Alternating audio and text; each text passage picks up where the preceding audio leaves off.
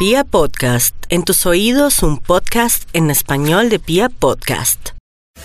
Llegó al fin el equinoccio de otoño para el hemisferio norte, un día en el que la naturaleza se dispone a cambiar su ropaje, a declinar a todo aquello que fue la gran prioridad. Debemos entender que los seres humanos somos cíclicos y que somos estacionales en el sentido que pasamos por etapas, por procesos, queriendo decir que todos desde lo profundo de nuestro ser necesitamos tener una primavera, un verano, un otoño y un invierno. Y es entender la periodicidad, la ciclicidad de los acontecimientos, la temporalidad de los distintos eventos que se hacen presentes en nuestra vida. O sea, nuestro trabajo es entender que todo es pasajero, que todo va decantando y que tormentas grandes llegan, ellas van pasando, porque las tormentas hacen parte de un periodo estacional, de un tiempo del año, pero que no están allí siempre.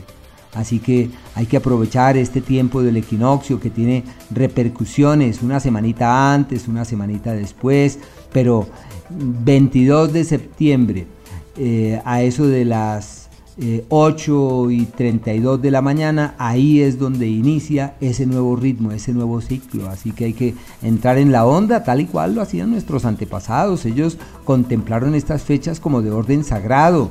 Así que hay que rescatar lo sagrado del tiempo.